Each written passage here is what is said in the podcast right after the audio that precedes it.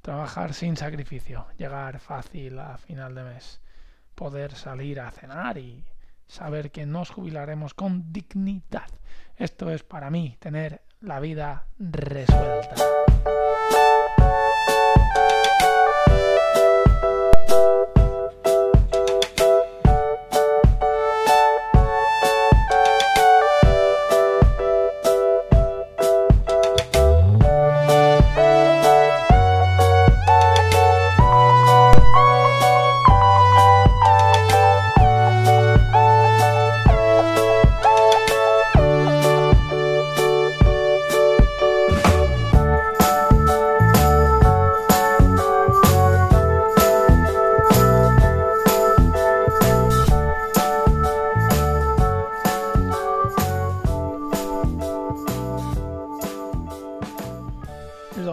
Son las 12 menos cuarto de la noche. Tú dirás qué estás haciendo a estas horas.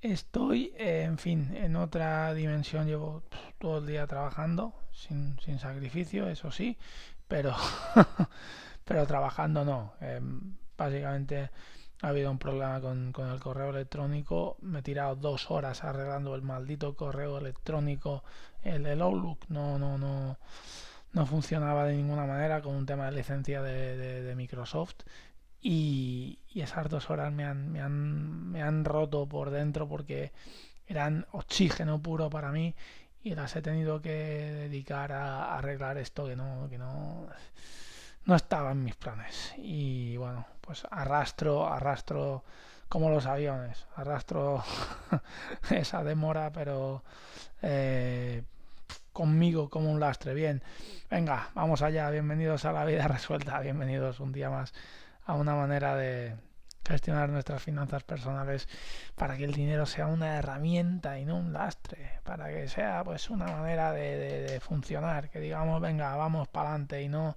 nos arrastremos como una lagartija por el suelo, que es al final lo que quiere el gobierno, que nos arrastremos, que seamos gente que lo pase pues medianamente mal para así pues ofrecerte sus soluciones que evidentemente no te van a sacar de ningún sitio. Bien, estamos en el capítulo número 57 ya, madre mía, cómo pasa el tiempo y ahora lo que toca es seguir con el ciclo de inversión, conceptos básicos, que de hecho habíamos empezado con una pequeña introducción, pero luego me dediqué a cerrar ciclos, entonces, bueno, vamos a continuar con, este.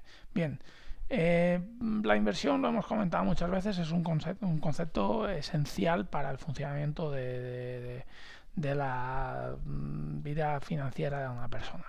Eh, al final tú te enfrentas a una inflación, es decir, una manera en que los precios están subiendo, es el impuesto que básicamente pagan los pobres, se han dicho se ha dicho muchas veces así, realmente es al final un incremento de los, de los precios de los bienes. De hecho, hay un, tengo un capítulo dedicado a la inflación para quien lo quiera consultar. Y esa inflación al final pues hace que tú vayas perdiendo dinero con el tiempo. Por tanto, no te quede otra manera, no te queda otra manera que a tu dinero sacarle una rentabilidad, porque si no sacas esa rentabilidad, pierdes dinero. No, yo es que no quiero invertir porque me da miedo perder dinero. Bueno, lo vas a perder de todas las maneras. Eso lo tienes que saber. Si tú no inviertes, pierdes dinero. Entonces, eh, como lo que decía, ¿no? Si, si, si luchamos podemos perder, si no luchamos estamos perdidos. Pues con la, con la inversión pasa, pasa lo mismo. Si inviertes puedes perder, pero si no inviertes estás perdido, porque vas directamente abocado a que tu ahorro se lo vaya, se lo vaya comiendo el incremento de precios. Y al final lo que ahora mismo con lo que ahora mismo eh, con 100 euros puedes comprar, pues dentro de a lo mejor pues de 10 años a lo mejor pues puedes comprar algo que ahora vale 50 o para comprar lo mismo vas a necesitar pues 170 o 180 euros. Al final es pérdida de no sé si dinero pero poder adquisitivo en este caso sí. Bien, ¿qué alternativa haya esto? Bueno, invertir. Vale, bien, dejémoslo claro. Eh, tiene que haber primero un colchón de tranquilidad. Ese colchón de tranquilidad se lo va a comer la inflación, o, pero eh, tiene que estar ahí. Ese colchón de tranquilidad tiene que estar ahí porque eh, necesitamos líquido mmm, en nuestra cuenta corriente por lo que pueda ser pero necesitamos que esté ahí. A partir de ahí, y una vez tengamos esa tranquilidad fijada, vayamos a invertir. Entonces lo primero que vimos era esta importancia que tenía la inflación y hoy vamos a ir para mí a uno de los conceptos básicos de la inflación, que es la rentabilidad. Vale, ¿qué es la rentabilidad? Bueno, se puede explicar de muchísimas maneras al final es eh, lo provechosa que nosotros hagamos esa inversión. Planteado desde otro punto de vista. ¿Quién lo ha hecho mejor en una inversión? ¿Quién lo ha sacado más provecho? Alguien que invirtiendo 2 millones de euros ha ganado mm, mil euros. O alguien que invirtiendo 5 euros ha ganado 10. Claro, en términos absolutos mm, ha ganado más el que se ha metido 1000 euros más en el bolsillo. Eso está claro. Pero en términos de rentabilidad, ¿quién le ha sacado más provecho a su dinero? En este caso, no es el de los 2 millones de euros, sino es el que con 5 euros ha sido capaz de generar 10. Eso es la rentabilidad. Es decir, el beneficio que nos da una inversión partido el dinero que nosotros hemos invertido en ella. Si, por ejemplo, tú te gastas 100.000 euros en un piso y ese piso te da unos rendimientos de 10.000 euros anuales, bien, pues eso es un rendimiento del 10%. Así de sencillo y así de complicado a la vez. ¿Vale? Pero lo entendemos así. Entonces, la rentabilidad al final no es más que un indicador que nos permite saber lo buena que es o que ha sido una inversión. Y claro, a partir de ese indicador, pues se abre por delante nuestro un espejo de un, espejo, un, abanico de posibilidades que nos permite a nosotros tomar decisiones en función de lo que nosotros esperamos. Bien, ¿cómo se mide la rentabilidad? Bueno, de entrada se mide eh, de manera neta, es decir, si tú, pongamos el caso del piso, has invertido 100.000 y cada año te pagan 10.000, esa es la rentabilidad en cierta manera bruta. Vayamos a hacer lo que es realmente la rentabilidad. Bueno, tú de entrada habrás tenido que pagar pues algunos gastos de mantenimiento, la comunidad de propietarios, el seguro de la casa, el IBI de la casa.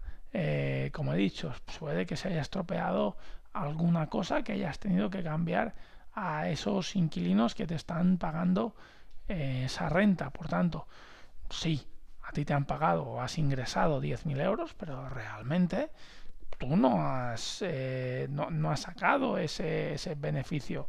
Por tanto, tú a lo mejor, pues descontando todo lo que has tenido que pagar, pues te han quedado 8.000 euros, ¿vale? Y luego, además de esos 8.000 euros que hayas sacado, vas a tener que pagar impuestos por IRPF de rendimientos del capital mobiliario y dependiendo de tus ingresos será un tipo impositivo o será otro tipo impositivo. Pero supongamos que al final a ti pues eh, te han quedado 8.000 euros entre lo que has ingresado y lo que has tenido que pagar para que esos 10.000 euros se pudieran producir. En este caso, la rentabilidad ya no sería de un 10%, sino que sería de un 8%. Y esta es una indicación que nos permite saber quién lo hace mejor y quién lo hace peor en una inversión. Por tanto, los que comentábamos al inicio, el que ganaba mil euros utilizando 2 millones de euros, lo voy a calcular ahora mismo, pero sería mil euros dividido entre 2 millones de euros. Claro, esto es un 0,0005. Si lo multiplicamos por 100, lo tendremos en porcentajes, es un 0,05 por 100. O sea, realmente es una inversión muy, muy floja. En cambio, el otro que había metido que había metido 5 euros, si dividimos eh, lo que ha sacado de beneficio, que eran 10 euros, dividido 5, es una rentabilidad del 200%. En ese caso, el segundo es un auténtico máquina. Esto es así.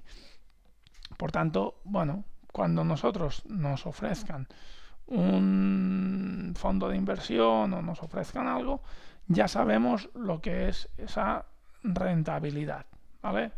Es decir, por cada 100 euros que nosotros pongamos, si la rentabilidad es de el 3%, significa que nos van a devolver 103. ¿vale? Ganamos 3 por cada 100 euros puestos.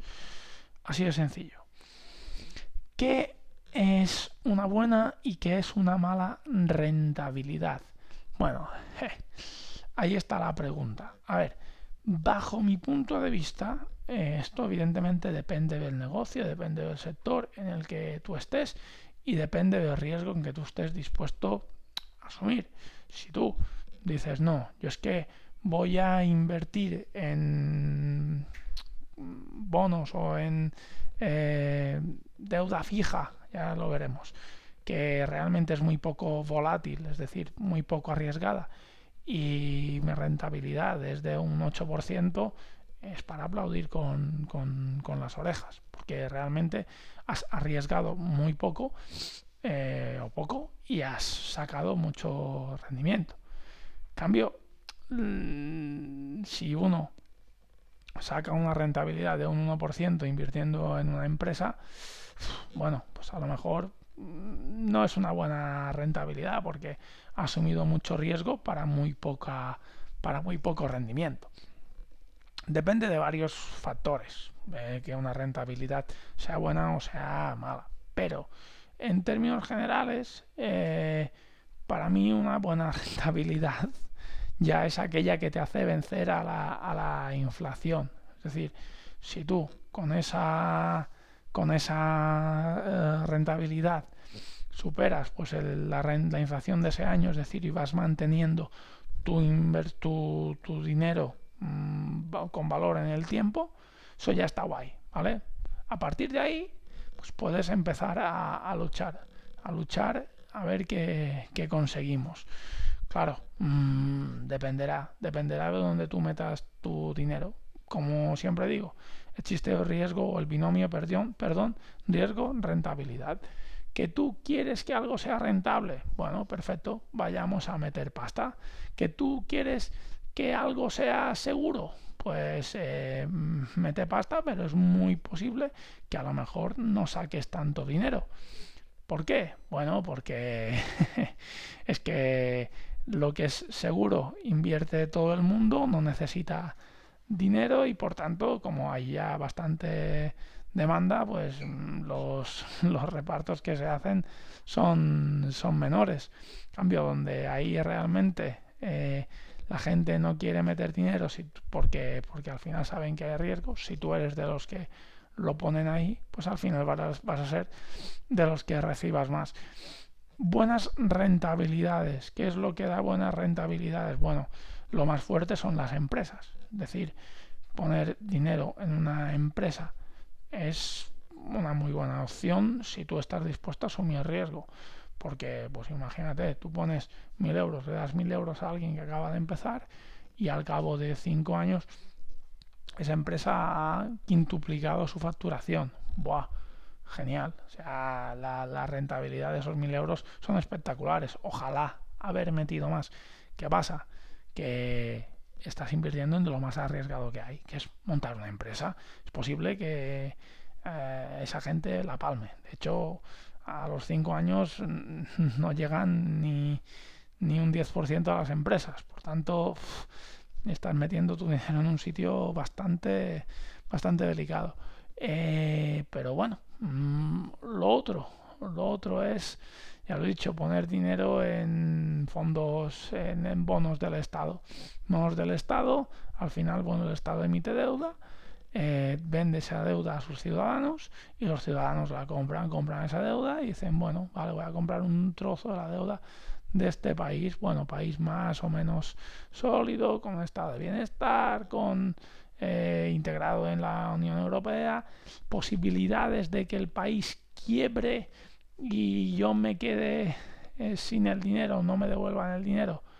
Hombre, mmm, pocas, pocas. Normalmente te van a devolver el dinero. Por tanto, rentabilidad eh, difícilmente sea, sea alta, porque al final te estás jugando tu pasta eh, muy poco. Entonces, claro, ahí está eso. Eh, quien quiera rentabilidad, pues que apueste. Por ello, y bueno, con esto enlazo, nació el concepto de prima de riesgo. Hace unos años se puso muy de moda cuando estaba súper alta la prima de riesgo porque, bueno, al final es como un indicador de la dificultad o del riesgo que tiene un país en devolver algo. Por tanto, cuanto más alta es la prima de riesgo, significa que en peor situación está el país. La prima de riesgo es el exceso de rentabilidad que tiene que ofrecer ese país para que tú compres su deuda. Si tiene que ofrecer más eh, prima eh, para que tú le compres, es porque realmente es más dudoso que te vaya a devolver el dinero. Por tanto, tú dices, mmm, cuidado con esta gente, que están mal, de verdad, entonces, bueno, yo voy a meter mi dinero ahí, pero mmm, como no sé si me lo van o no me lo van a devolver, que me paguen más, porque yo asumo más riesgo. Pues esa es la prima de riesgo y al final yo creo que mmm, eh, cubre un poco toda la idea de, de, esta, de esta rentabilidad, eh, la relación riesgo-rentabilidad y la idea de que, bueno, cualquier rentabilidad que supere a la inflación ya no se está dando al menos un mantenimiento patrimonial, pero cuidado también, porque mmm, algo que nos esté dando solo el 2-3%, que es donde puede estar la inflación, y nosotros eh, arriesgando muchísimo ese dinero, a lo mejor tampoco es plan. Pero bueno, ya sabemos al menos lo que es la rentabilidad, beneficio neto entre capital invertido y a partir de ahí pues se pueden tomar cualquier comparación entre cualquier eh, producto de inversión o opción de inversión que te ofrezcan. Porque evidentemente ya tienes un punto de partida. Dices que me conviene más meter mil euros aquí y ganar tanto o dos millones de euros aquí y ganar este otro tanto bueno pues la rentabilidad te permite comparar ambos ambas inversiones sin ser la misma cantidad la que tú inviertas y la que tú esperes recibir. Nada más, eh, espero que te haya servido este segundo capítulo de conceptos básicos de inversión. Seguiremos mañana con la diferencia entre el interés simple y el interés compuesto. Eh, gracias por vuestras valoraciones en iTunes, en Spotify, en iBots. Gracias de verdad por compartirlo, porque esto tiene que saberlo la gente. Esto es cultura esto casi casi que todavía no lo enseñan en las escuelas y hay que saber esto para ir por la calle porque si no muy mal se nos van a poner las cosas en un futuro. Cualquier cosa que necesitéis mía en mi web perganet.com barra contacto estoy a vuestra entera disposición. Como siempre digo, no sois responsables de la cara que tenéis, pero sí de la cara que ponéis. Un abrazo súper fuerte y nos vemos mañana martes. Hasta luego.